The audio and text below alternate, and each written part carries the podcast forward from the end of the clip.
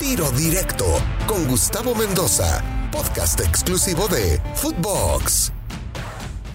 Continuamos con el segundo capítulo, Aarón Galindo en Tiro Directo. Eh, Aarón, pues mira, nos quedamos en el primer capítulo en tu paso para el fútbol europeo. Fuiste primero ahí al Hércules, si no mal recuerdo, lo anduviste en Suiza, como ya comentabas. Y el Frankfurt, que terminó siendo un equipo que se te dio y que se le dio a los mexicanos, que te abrió las puertas. Estuviste también ahí cerca de, un fichaje más importante en Alemania, ¿no? Sí, sí, sí. Eh, me llegué a Frankfurt y, se me dio bien.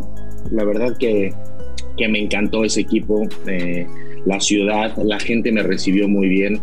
Eh, una gente muy, muy amigable, como ya sabemos, los alemanes siempre con los mexicanos tienen un, un feeling bastante, bastante eh, positivo y, me, y, la verdad que me siento como en casa cada que voy, cada que me invitan al estadio, pues me siento, me siento muy contento de, de, que aunque estuve poco tiempo, año y medio, se me valore y me conozcan y me reconozcan como el primer mexicano en el equipo y, y, la verdad que sí, hubo más, hubo oportunidades antes de regresar a Chivas, eh, de estar en, en, Alemania, había y otros equipos eh, de más nombre que, que podía yo eh, migrar, pero bueno, decidí regresar a México.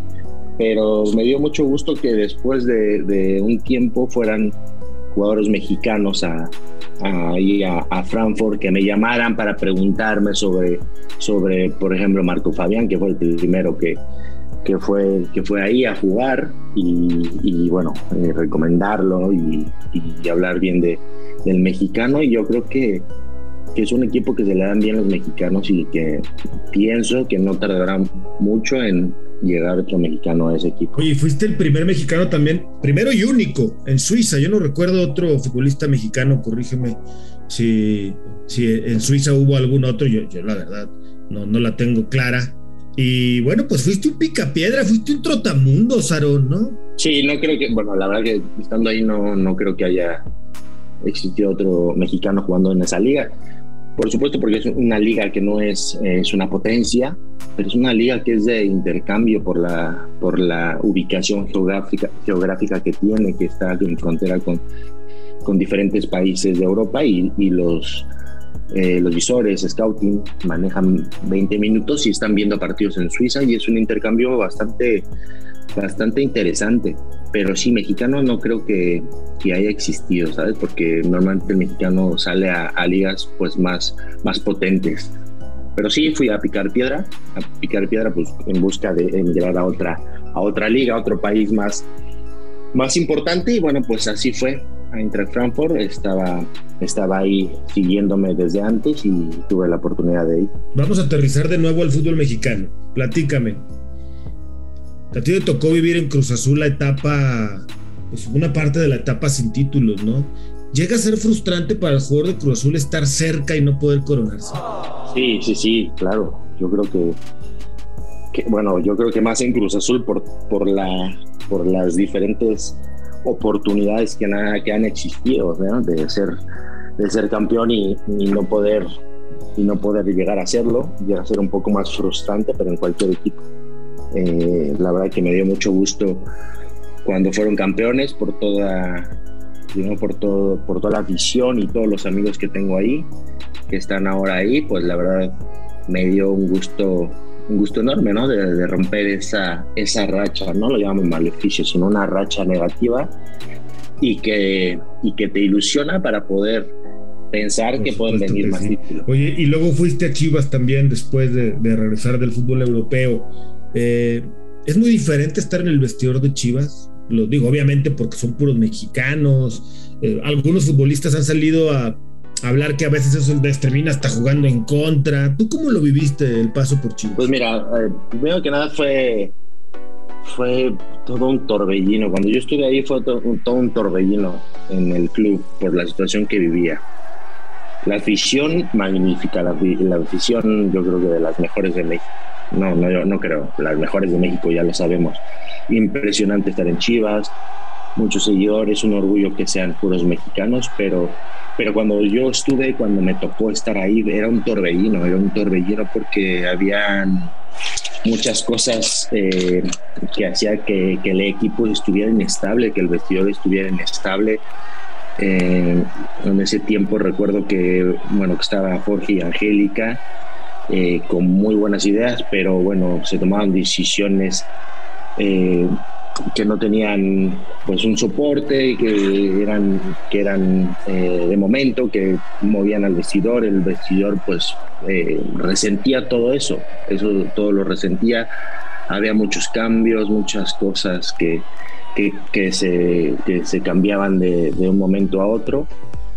Y eso, eso repercutía en el, en el vestidor, siempre repercutía en el vestidor. Entonces yo creo que no me tocó el mejor momento de, de Chivas, muy contento, agradecido, pero, pero sí, recuerdo que, que, mi estancia ahí fue, la verdad que fue como un torbellino, un torbellino, porque pasaba una cosa, pasaba otra cosa, eh, había, un, había cambios en la directiva, en el cuerpo técnico, no sé cuántos técnicos cambiaron, y bueno, eh, entonces eso siempre repercute en el, en el vestidor. Muy contento, la verdad, con, con conocer lo que es eh, Chivas, lo que es la afición, lo que es la, la, ciudad y Chivas a nivel nacional e internacional. Pero sí, yo creo que no, no me tocó el momento más, más adecuado de Chivas. Y además de este torbellino y de todas las situaciones que ya platicabas, algún mexicano, Macías dijo que el mexicano es el enemigo del mexicano, que era complicadísimo estar en el vestidor de Chivas. ¿Tú viviste situaciones como estas? Sí, sí, sí. Sí, mira, no me gusta, no hablo mal de nadie, pero, pero era complicado. Cuando yo estuve en Cruz Azul, eh, yo pensé que estar con extranjeros era, era difícil por el tema de grupos y por el tema de, pues de, culturas, pero cuando estuve ahí me di cuenta que, que, era más difícil que había muchas envidias, que, que, había, que pasaban más cosas incluso cuando había extranjeros. ¿Sabes? Entonces me, me, lo, me lo comentaron, yo no creía y pues sí, no por, no por el mexicano, sino, sino porque pasa un fenómeno eh, raro, diferente, que, que no, que, que, te cuesta más, te cuesta un poco más adaptarte, que te cuesta un poco más eh, no sé, eh, entrar en, el vestidor y, hacer migas con, con los compañeros. Eh, después pude tener una relación mejor, pero al principio sí fue, sí fue Juega complicado. en desventaja además Guadalajara por jugar con puros mexicanos o ese no es el punto. No, mira, siempre, a ver, sí, siempre va a ser difícil, difícil jugar solamente con, con mexicanos, no porque el mexicano no tenga calidad, sino que pues tienes eh, un abanico eh, menor que, los, los, otros equipos, que tienen una posibilidad de, contratar jugadores pues prácticamente de todo el mundo. Entonces sí, sí, sí te, merma un poco en las posibilidades. Que el, que el, mexicano tiene muchas cualidades y puede, puede competir perfectamente.